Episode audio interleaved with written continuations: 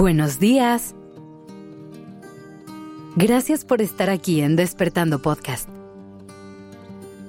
Iniciemos este día presentes y conscientes. Si hay un tema que aquí amamos, es el de las emociones.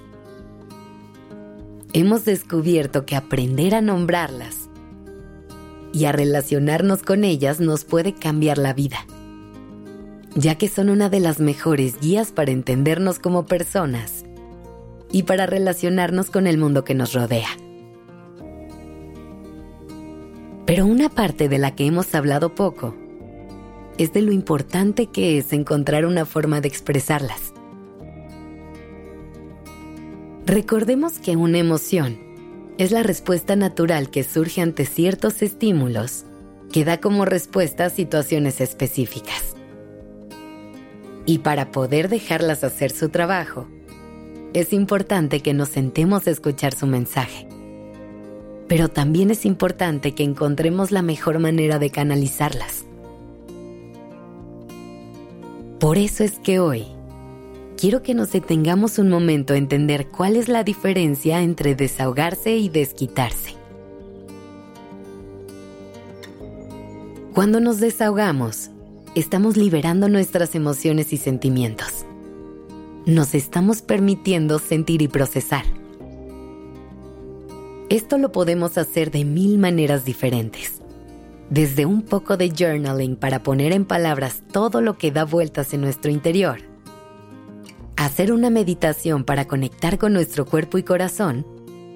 O incluso teniendo una conversación vulnerable con alguien que queremos y en quien confiamos. En cambio, cuando nos desquitamos, estamos dejando que las emociones salgan sin ningún filtro, sin ningún cuidado y de forma poco asertiva. A lo mejor tuvimos un día muy estresante en el trabajo. Llegamos a casa de mal humor y reaccionamos de forma agresiva a cualquier interacción que se intente tener con nosotros. Lo que sucede en estos casos es que no solamente no logramos transitar nuestra emoción de la mejor manera, sino que podemos hacer daño a quienes nos rodean en el proceso. Imagina qué diferente sería que ese mismo día, en que llegaste a casa con niveles de estrés altos, intentaras hacer alguna actividad que te permita liberar la tensión, como salir a caminar o hacer ejercicio. Imagina que tal vez respiraras profundo y le hicieras saber a tus seres queridos que necesitas un tiempo a solas. O tal vez que buscaras crear un espacio en el que hablaras de eso que te frustró en tu día y lo pudieras sacar sin lastimar a nadie. Ahora, para entender qué podemos hacer con cada emoción, hay que entender por qué y para qué están aquí. Recuerda que cada una trae un mensaje consigo. Por ejemplo, el miedo te está intentando alertar de un posible peligro. El enojo te está haciendo ver que hay algo sucediendo que te parece injusto y que posiblemente necesites poner ciertos límites. La esperanza te viene a recordar que ya viviste algo similar a esto en el pasado y que tienes lo que necesitas para volverlo a superar.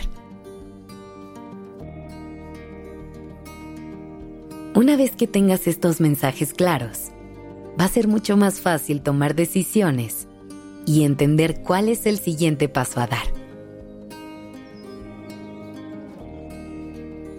Por último, te quiero recordar lo poderoso que es permitirte ser vulnerable y conectar con tu corazón. Pero sobre todo, ser lo suficientemente vulnerable para abrirte a otras personas y conectar con ellas a un nivel más profundo y más real.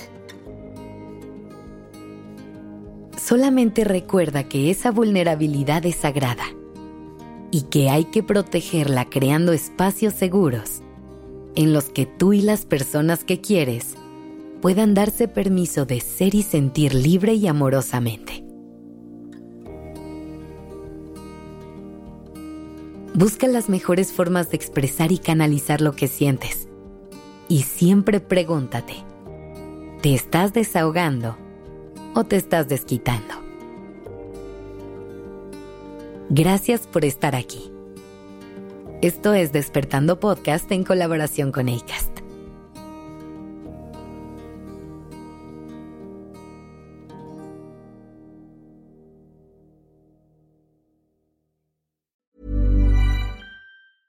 Mom deserves the best, and there's no better place to shop for Mother's Day than Whole Foods Market. They're your destination for unbeatable savings, from premium gifts to show-stopping flowers and irresistible desserts. Start by saving 33% with Prime on all body care and candles. Then get a 15-stem bunch of tulips for just $9.99 each with Prime. Round out Mom's menu with festive rosé, irresistible berry chantilly cake, and more special treats. Come celebrate Mother's Day at Whole Foods Market.